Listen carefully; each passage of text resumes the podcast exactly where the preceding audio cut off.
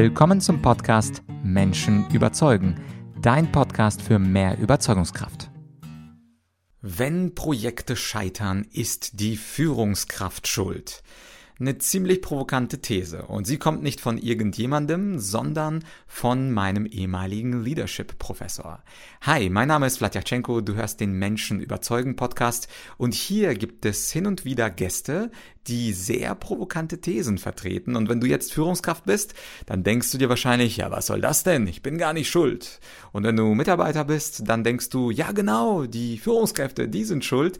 Aber warum das so ist, das wird uns Professor Dr. Thomas Zweifel etwas mehr und näher erläutern. Er war mein äh, Leadership-Professor 2007, 2008, als ich an der Columbia University meinen Masterabschluss gemacht habe. Das war sozusagen meine erste Berührung mit dem Thema Führung, richtig führen. Und in diesem Interview hörst du nicht nur, warum viele Projekte scheitern, sondern auch das Konzept von Thomas, dem sogenannten Co-Leadership. Genug des Vorworts, jetzt viel Spaß mit Thomas D. Zweifel. Zwei Drittel aller Projekte gehen schief und die Führungskräfte, die dafür verantwortlich sind, kriegen trotzdem unglaublich viel Geld und verbrennen teilweise Steuermilliarden. Man denke nur an den Berliner Flughafen. Was ist da los? Warum sind die Führungskräfte, die ja eigentlich intelligent und toll sein sollen, am Ende des Tages doch nur Gorillas, die irgendwelche Fehler machen? Das möchte ich heute besprechen mit einem Leadership-Experten und meinem ehemaligen Professor von der Columbia University, Thomas Zweifel. Thomas, freue mich, dass du heute da bist und gleich die Frage an dich. Was ist da los mit den Führungskräften? Sind das nicht hochkompetente, hochdotierte Leute? Also nur, nur kurze Berichtigung, bevor ich das beantworte. Äh, wenn du mich mein, de, dein Leadership-Professor nennst, dann bist du sehr, sehr großzügig mit mir, weil du warst ja eigentlich mein Badminton-Coach, muss man sagen. Äh, aber jetzt zur Antwort auf die Frage. Äh, wir haben, äh, mein Co-Autor und ich äh, haben in unserem neuesten Buch äh, Gorilla in the Cockpit, äh, haben wir die Frage gestellt, wie du gesagt hast, wie, nicht nur Berliner Flughafen, sondern wieso gehen so viele Projekte schief? Ja?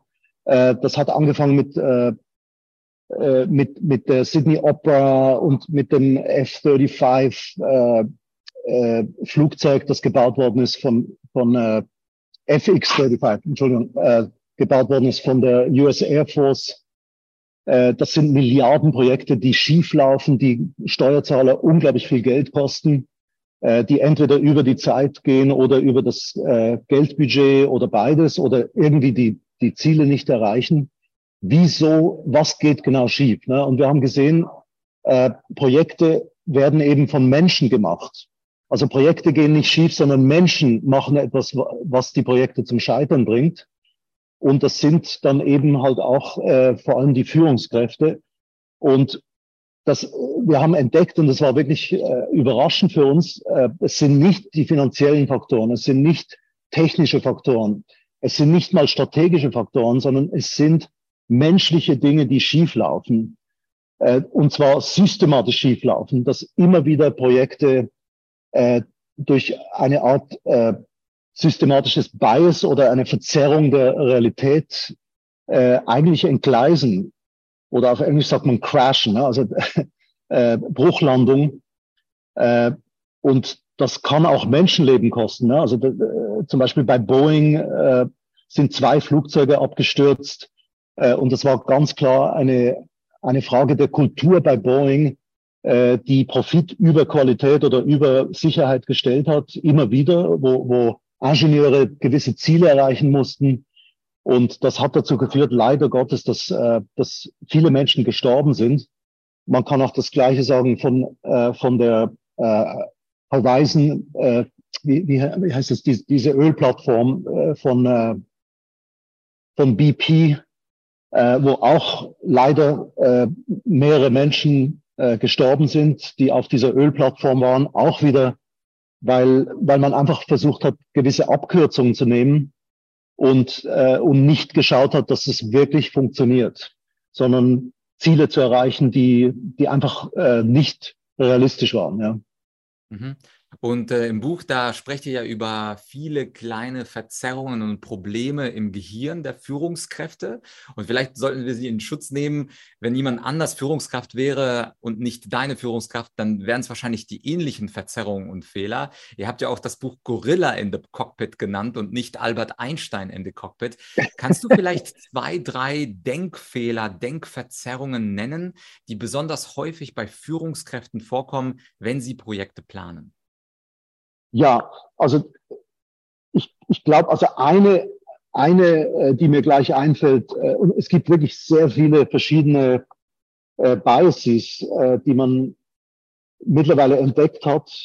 Äh, ich, ich verweise da auf die, die Arbeit von äh, Daniel Kahnemann und Amos Tversky, die, die das ganz berühmt äh, gemacht haben. Und äh, da hat man Dutzende, Dutzende, vielleicht sogar 80 verschiedene Biases. Aber eins davon zum Beispiel, das immer wieder vorkommt, ist, äh, auf Englisch sagt man Over-Optimism, also Optimism Bias, zu Deutsch äh, Optimismusverzerrung, nehme ich an. Äh, das ist, dass man in der Planungsphase zum Beispiel oder wenn, wenn der Politiker die Idee hat, ja, wir machen jetzt ein Sydney Opera House zum Beispiel, wir machen ein, ein schottisches Parlamentsgebäude, das alle anderen Parlamentsgebäude in den Schatten stellt, dann ist oft der Politiker, äh, der ja dann nicht mehr die Konsequenzen tragen muss, weil er, er oder sie, meistens ist ein er, äh, in vier Jahren dann eh nicht mehr im Amt ist, aber er hat dann seinen Stempel aufgedrückt und er hat seinen Imprimator gegeben und das, das, man wird sich an ihn erinnern in der Geschichte, aber er muss nicht wirklich die Konsequenzen tragen der, der, des Budgets und so weiter. Äh, und dass in dieser Planungsphase dann oft äh, dieses Opt Optimism Bias ins, zum Tragen kommt, dass man sagt, ja, das kriegen wir schon hin, das geht schon. Äh, und man, man nimmt es dann nicht so genau bei, bei den Ingenieuren und man sagt den Ingenieuren, come on, sputet euch, ihr könnt das hinkriegen. Ja, es ist doch nicht so eine Sache. Äh, obwohl dann Leute oft äh, warnen und sagen, das, das kommt nicht gut. Aber da hört man dann nicht so genau hin. Ne? Also das ist ein berühmtes sogenanntes Bias, äh, und dann gibt's eben, wie gesagt, äh, viele andere äh, Biases oder, oder Verzerrungen der Realität. Äh, ja. Ja, könnte man, äh, könnte das man Spannende ist ja diese, diese Optimismusfalle, Thomas. Ich glaube, das kennen wir alle. Ich trinke zwar keinen Alkohol, aber nach einer Party, wenn man ein, zwei Gläser Bier oder Wein getrunken hat, könnte man ja auch als Autofahrer diese Optimismusfalle haben und denken, nee, nee, das kriege ich schon hin, bin ja gar nicht betrunken. Also ich glaube, diese Optimismusfalle, da sind wir häufig äh, selber, äh, also auch als Nicht-Führungskräfte dran schuld und, und Opfer davon. Gibt es denn bei Führungskräften noch eine zweite Verzerrung oder eine zweite Falle, die immer wieder vorkommt, außer diese super ausgeprägte Optimismus?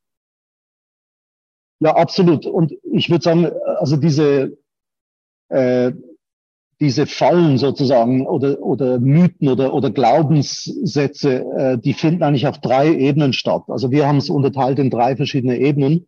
Und zwar gibt es die persönliche oder Ich-Ebene, äh, wo ich zum Beispiel äh, könnte ich überbewerten äh, das Gewicht einer Autorität. Also wenn eine Autorität mir etwas sagt oder wenn der CEO das sagt, oder, oder wenn jetzt zum Beispiel ein Professor etwas sagt, dann, dann, dann bin ich vielleicht, dann habe ich einen Bias im Sinne von, ich gebe dem zu viel Gewicht, äh, weil das mein Boss ist zum Beispiel, äh, und, und gebe nicht den anderen äh, Meinungen ebenso viel Gewicht. Ne? Das wäre jetzt zum Beispiel ein, ein Bias auf der persönlichen Ebene. Dann gibt es eine zweite Ebene auf der Wir-Ebene. Äh, dass, dass wir zum Beispiel in, in ein Gruppendenken verfallen, wo, also Groupthink auf Englisch, äh, dass, dass man sagt, ja, die anderen denken halt so, ich wage jetzt nicht meine Meinung zu sagen, weil ich keine Lust habe oder kein, kein Interesse habe, jetzt diese Harmonie äh, umzustürzen. Und dann entstehen Entscheidungen, die einfach suboptimal sind, weil die Leute sich dann schlussendlich diesen Gruppenzwang irgendwie beugen. Ne? Das wäre das zweite, die zweite Ebene. Und dann gibt's die äh, eine, eine dritte Ebene, äh, sozusagen auf der, auf der It-Ebene, also auf der sachlichen Ebene, äh, wo ich zum Beispiel ich, ich spicke jetzt gerade im Buch hier äh, auf Seite 130, äh, dass ich zum Beispiel äh, Informationen ausklammere oder ausblende, die nicht meinen vorgefassten Meinungen entsprechen. Also wenn, wenn ich eine gewisse Meinung habe oder ich das Gefühl habe, dass diese Meinung in der Firma geschätzt wird, dann werde ich Informationen ausblenden, die mich warnen oder die, die gegen diese, diesen Standpunkt sprechen, weil es schlussendlich einfach bequemer ist. Und das ist übrigens nicht böser Wille oder, oder irgendwie Faulheit oder so, sondern äh, wir wissen ja, dass Milliarden von Eindrücken pro Minute äh, schon nur durch unsere Sehnerven reinkommen ins Gehirn. Und wir müssen ja, wir haben einfach eine, eine Flut von, von Informationen und Eindrücken. Und wir müssen aus dieser Flut eigentlich das Relevante rauskristallisieren. Und wir können nicht alle Informationen äh, aufnehmen, weil sonst wären wir absolut neurotisch. Also das ist die Definition von Neurose, wenn ich nichts ausblenden kann. Also wir, wir schützen uns ja auch dadurch, dass wir ausblenden. Und manchmal ist das Gehirn einfach überlastet und man muss dann vielleicht den einfachsten Weg wählen oder man nimmt, man nimmt etwas, was man eh schon gewusst hat vorher. Das nennt man Confirmation Bias, also Bestätigungsbias, dass ich sage, ah, das ist ja so wie früher, das kenne ich schon von meiner Großmutter, das machen wir jetzt wieder so. Ne? Und diese Art von Bestätigungsbias äh, kommt dann sehr oft vor. Also man sagt zum Beispiel, wenn ich äh, einen Politiker sehe, dann habe ich innerhalb 30 Sekunden äh, am Fernsehen sehe seh ich, ob ich den wählen will oder nicht, oder diese Politikerin wählen nicht, wählen will oder nicht. Und alles andere später ist dann nur eine Bestätigung dieses Biases. Ne? Also dass ich dann nur noch die Informationen überhaupt wahrnehme, die meiner vorgefassten Meinung entsprechen und diese bestätigen. Hm, jetzt ist natürlich die Frage, sind wir dann zum Scheitern verurteilt? Weil es, du klingst ja nicht unbedingt so, dass einige Erleuchtete durch die, durch die Welt laufen und nicht auf diese Denkfehler hereinfallen. Was können wir denn tun oder speziell auch Führungskräfte tun, damit sie diesen Denkfehlern nicht äh, Opfer, zu Opfer fallen? Und vielleicht ja. auch interessanter für unsere Zuhörer, die meisten Menschen sind ja Mitarbeiter und Nicht-Führungskräfte. Was mache ich eigentlich als Mitarbeiter? Du bist ja auch, glaube ich, Autor des Buches Communicate or Die, also auch ein Kommunikationsexperte. Was kann denn eigentlich ein Mitarbeiter machen, wenn er erkennt, das ist ja eine Führungskraft wie ein Gorilla, der von diesem Denkfehler äh, befasst oder gepackt wurde. Das würde mich interessieren. Also was kann die Führungskraft gegen die eigenen Verzerrungen tun und was kann ein Mitarbeiter machen? Er will ja auch nicht gekündigt werden und sagen, hey Chef, bist du Gorilla oder was? Ja, das ist eine hervorragende Frage. Äh, ich, ich glaube, es, man kann auf beiden Seiten etwas tun. Äh, ich weiß noch von meiner Zeit, wo ich CEO war, äh, da war, da war immer so äh, eine, eine gewisse, wie soll ich das nennen, so eine gewisse Befangenheit war äh, auf den Konferenzgesprächen. Und ich habe die Leute wirklich angehalten, bitte sagt mir die Wahrheit, bitte bitte sagt mir, was ihr denkt und nicht, was ich hören will, ja, weil ich brauche unbedingt äh, eure, wie soll ich sagen, eure Entgegnung und eure, eure äh, also nicht unbedingt Widerstand, aber einfach euer Hinterfragen von, von Dingen, die ich für, für wahr halte.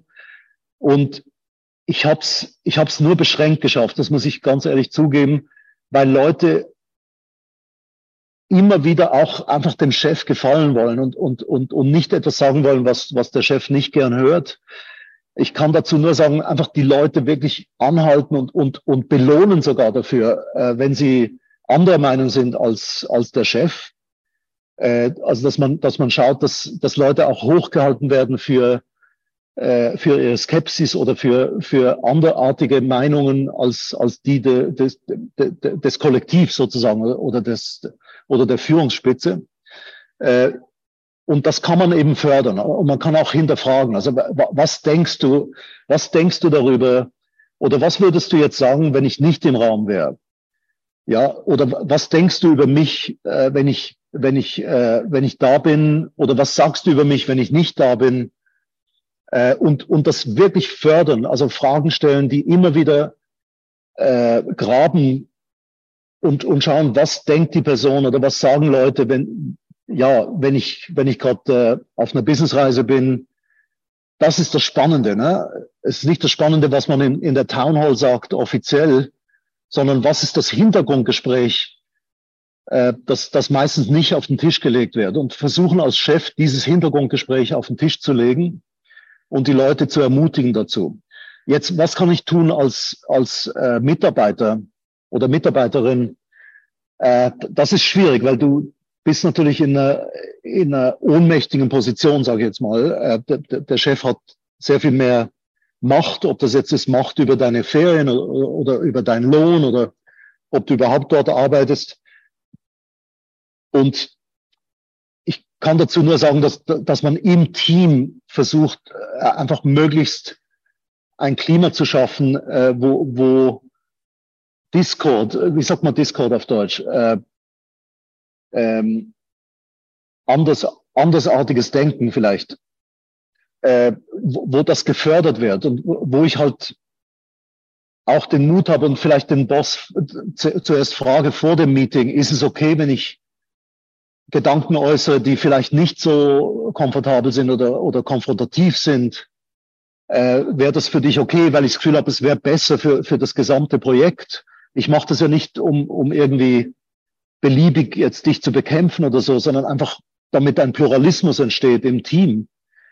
Weil das Schlimmste ist wirklich dieses Group Think, also dieses Gruppendenken, wo dann nichts mehr erlaubt ist und wo es tabu ist, gewisse Dinge zu besprechen. Ja, und ich glaube, Innovation kommt ja vor allem daher, dass man, äh, dass man Gedanken äußern darf, die eben nicht genehm sind oder die nicht äh, dem Normalen entsprechen. Sonst könnten wir alle nach Hause gehen und da macht die AI, die künstliche Intelligenz einfach die Arbeit, weil die nimmt ja nur das, was eh schon gesagt worden ist, ja, vom Internet. Dann brauchen wir gar keine Mitarbeiter mehr.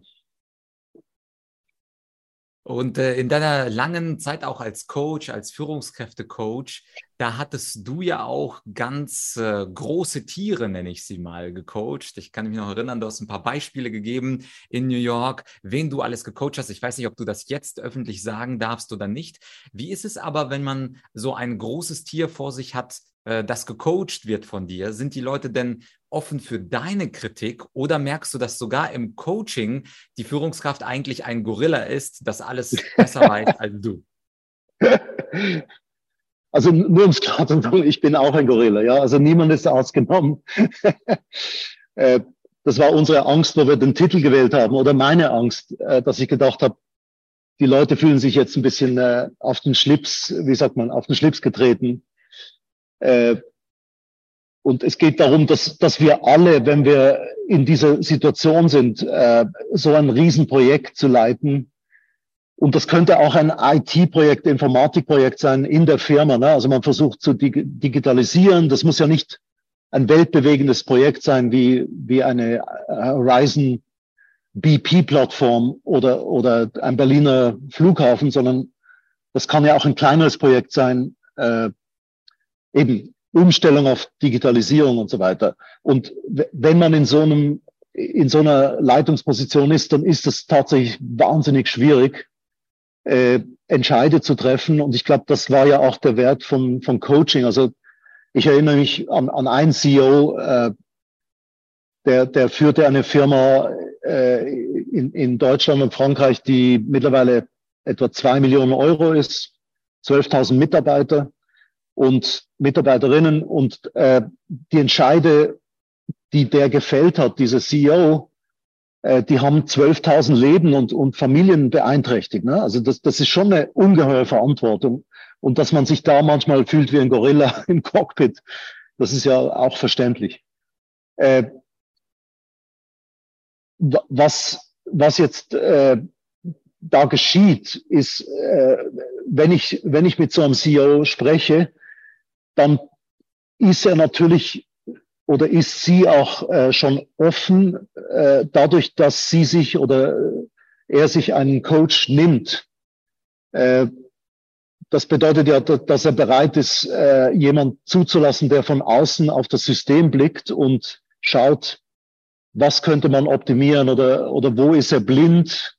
Und die besten Leute werden blind. Ne? Also äh, Roger Federer hat ja auch immer einen Coach gehabt obwohl der sicher keine Backhand-Topspin äh, verbessern muss. Der, der ist ja brillant gewesen mit jedem Schlag. Und trotzdem hat er jemand genommen, der außerhalb des Systems war und der von außen vielleicht Dinge sehen konnte, wo der, wo der Roger Federer einfach blind war, betriebsblind sozusagen. Äh, und ich, ich denke, wenn du einen Coach nimmst, dann bist du ja, dann bist du wahrscheinlich offen für einen anderen Blick oder eine zweite Meinung. Äh, also man kann sagen, die Leute, die nicht offen sind dafür, die haben mich gar nie angerufen. Ja. Also die, die sagen dann nur, ja, ich habe alles unter Kontrolle, kein Problem. Und ich sage dann, wunderbar, das ist ja super. Rufen Sie mich an, wenn sich was verändert. Äh, also ist ja toll. Und ich nehme ja auch an, dass Leute, die einen Coach nehmen, eben nicht irgendwie krank sind oder, oder, oder weniger, weniger fähig sind. Das sind ja alles Rennpferde, das sind alles großartige Manager, die vielleicht einfach noch eine weitere Dimension anschauen wollen oder vielleicht eben einen, einen Sparringpartner haben wollen, der ein bisschen schaut, wie könnte man das noch anders anschauen, gibt es da noch andere Blickwinkel, andere Perspektiven und so weiter. Und der vielleicht auch ab und zu Dinge sagt, die nicht so bequem sind und die, die der CEO eben nicht hört von seinem, von seinem äh, Executive Committee, weil die halt oft auch Angst haben um ihren Job oder den Boss nicht vor den Kopf stoßen wollen und so weiter. Also da, da, da finden halt viele Dynamiken statt. Ne? Ich bin jetzt nicht sicher, ob ich deine Frage beantwortet habe.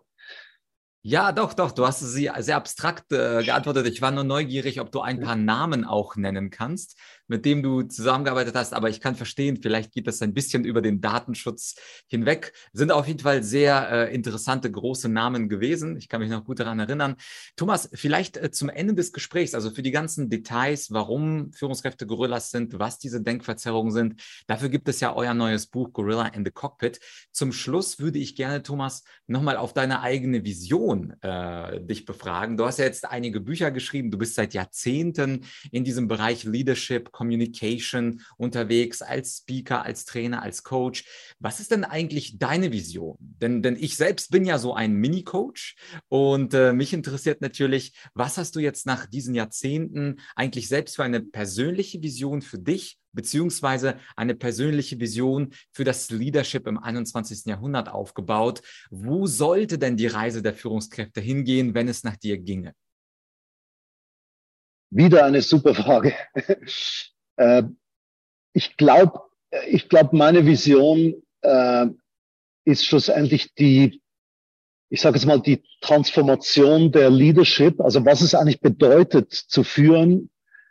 Und wir müssen auch wissen, äh, wir, wir leben in einer wirklich unglaublichen Veränderung der Zeit. Ne? Also jetzt gerade durch ChatGPT äh, bin ich fähig, in, in zwei Minuten eine, äh, meinen ganzen Leadership-Kurs äh, an der Columbia schreiben zu lassen von, von künstlicher Intelligenz.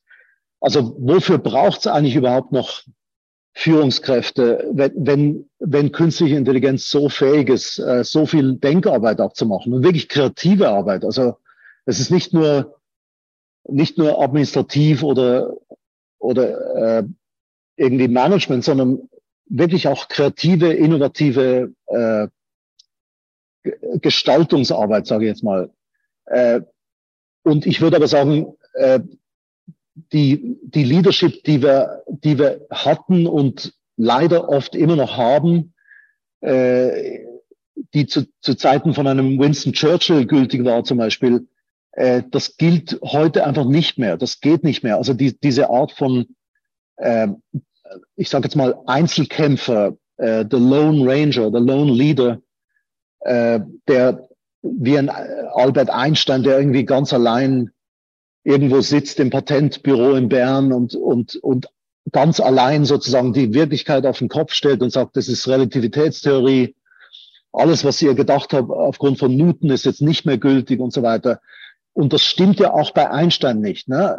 Und das stimmte übrigens auch bei Churchill nicht. Also das sind so Mythen über Leadership, äh, wo, wo man gesagt hat, dass der Winston Churchill, das ist jetzt dieser einzigartige Führer, der uns, der die Nazis bekämpft und der, der den Westen befreit. Und ich sage nicht, dass Winston Churchill nicht eine großartige Führungspersönlichkeit war, aber der hat es ja auch nicht allein gemacht. Und auch ein Einstein war in, in, in Kontakt mit 247 anderen Leuten, die ständige, der hat ja unglaublich viele Briefe geschrieben, jeden Tag und der Churchill auch. Äh, das entspricht so ein bisschen wie den Social Networks heute, die, wo wir heute auf Facebook sind oder auf Twitter und so weiter und auf den sozialen Netzwerken eben auch gemeinsam führen. Also ich denke, es braucht ein Umdenken äh, in Sachen Führung. Wie führe ich eigentlich? Und ich bin ja immer das Resultat von ganz vielen Interaktionen eigentlich und, und äh, nichts, was ich produziert habe, auch nicht meine Bücher und, und alle Erfolge, die ich gehabt habe, sind ja auch sehr stark die Erfolge von einem kollektiven Bewusstsein, sage ich jetzt mal, von, von anderen Leuten, die mich unterstützt haben, äh, die mir irgendwie ein, einen Hinweis gegeben haben oder Coaching gegeben haben oder mich, mich anderweitig unterstützt haben. Und diese Art von Leadership, die ich nennen würde Co-Leadership, äh, ich glaube, das ist, das ist meine Arbeit, das ist meine Vision, äh, ist, dass wir lernen, wie man führt. Und das bedeutet auch mit künstlicher Intelligenz zu führen als Partner, weil die KI wird nicht weggehen. Da können wir uns noch lange sträuben, da kann noch lange ein Elon Musk sagen, wir brauchen jetzt ein Moratorium von sechs Monaten oder der Jutkowski, der sagt, wir sollen das überhaupt abschalten. Das ist so gefährlich wie eine Atombombe, das wird die ganze Menschheit zerstören. Die ist halt jetzt mal da. Also diese künstliche Intelligenz ist hier und die Frage ist, wie führe ich mit diesen neuen Gegebenheiten?